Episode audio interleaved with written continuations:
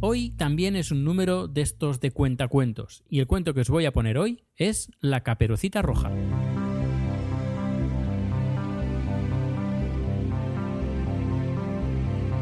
Caperucita Roja.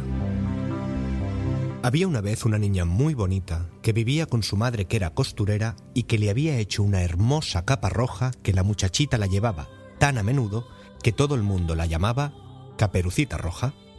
Un día, su madre, que había hecho sus ricos pasteles, le pidió que llevase unos pasteles a su abuelita que vivía al otro lado del bosque, recomendándole que no se entretuviese por el camino, pues cruzar el bosque era muy peligroso, ya que siempre andaba acechando por allí el lobo. Caperucita Roja recogió la cesta con los pasteles y se puso en camino. La niña tenía que atravesar el frondoso bosque para llegar a casa de la abuelita, y a pesar de que tenía que hacer un largo camino, Caperucita se entretenía recogiendo las flores más hermosas que iba encontrando en el camino para su abuelita. Mientras iba caminando, de repente apareció el lobo detrás de un árbol. ¿A dónde vas, niña? A casa de mi abuelita a llevarle estos ricos pasteles que ha hecho mi mamá. ¿Y dónde vive tu abuelita? Vive en la casa que está en la colina, justo pasado el río. ¿Cómo es que vas tan solita?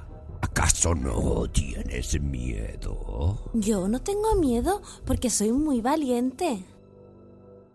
Dicho esto, el lobo desapareció corriendo por el camino. Caperucita, algo sorprendida por la prisa del lobo, siguió recogiendo flores para su abuelita. Mientras tanto, el lobo se fue a casa de la abuelita, llamó suavemente a la puerta.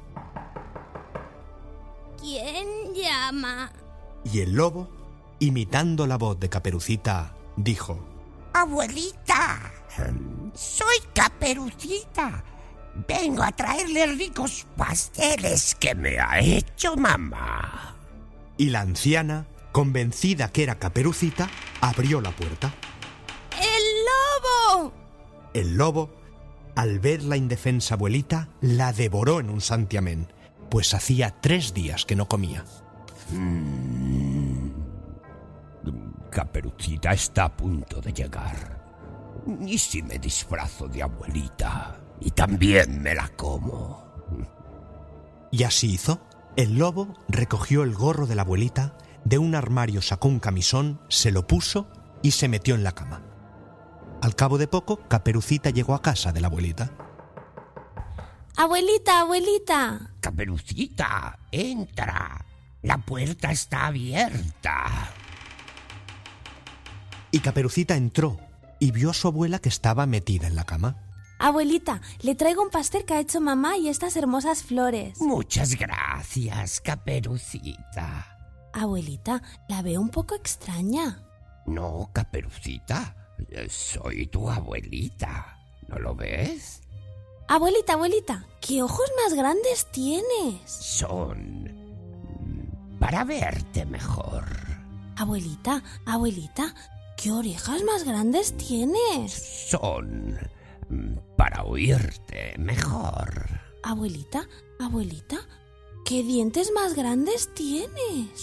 Son... para comerte mejor. Y diciendo esto, el lobo malvado se abalanzó sobre la niñita y la devoró, lo mismo que había hecho con la abuelita.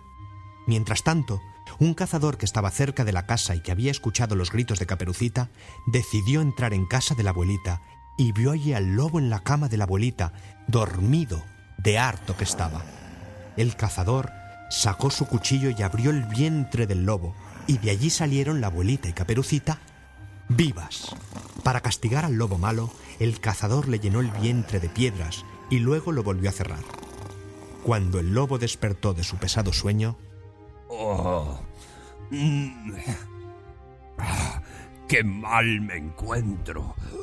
Mm, ¡Qué dolor tengo en la tripa! Voy a ir al río a beber un poco de agua, a ver si se me pasa. El lobo salió de la casa de la abuelita y como pudo llegó al río para beber un poco, pero como las piedras pesaban mucho, cayó en el río de cabeza y se ahogó. En cuanto a Caperucita y su abuela, no sufrieron más que un gran susto, pero Caperucita Roja había aprendido la lección.